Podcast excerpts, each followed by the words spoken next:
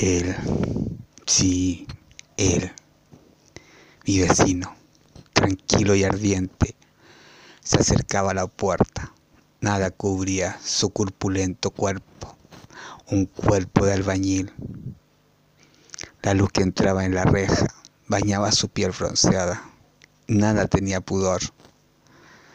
No tenía pudor alguno en enseñar su torso descubierto a cualquier persona que pasara por la calle a sus pies. Más de un hombre se detuvo a mirarle, más de una mujer también. Otras, escandalizadas, diciendo, cúbrete ese cuerpo despellejado. Montón de envidiosas.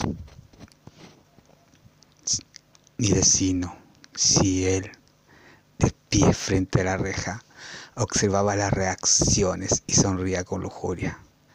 En menos de dos minutos tenía una fila de ofrecidos de indefinida situación civil en su puerta, clamando atenciones en cierta parte de su cuerpo. Pero él se negó a abrir la puerta de su casa. De pronto, su esposa se acerca por detrás y lo abraza. Ella estaba fodonga y hasta sucia, el bronceado de buen cuerpo, de unos 45 años. Qué mejor un vecino de esa magnitud.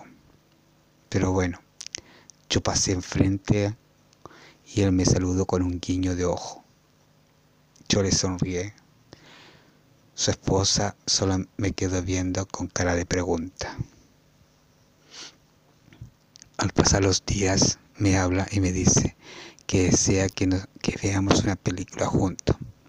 Sí, una película, pero una película sexual, donde se alargar el tiempo en una semana. Nos vimos una, en una casa y luego de poner la película, él se dirigió al país, pero quería más a me lo pedía. Y yo le dije que no, no quería y que solo con eso bastaba por hoy.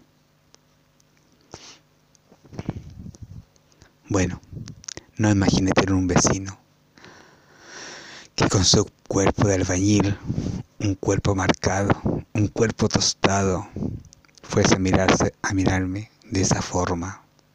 Sí, un vecino que no pide una tacita de azúcar, un vecino que te pide mucho más y más que azúcar. Nunca imaginé, sí, nunca, que mi vecino lo trajera de esa forma y mucho menos que le gustase el arroz con popote. ¡Qué vecino!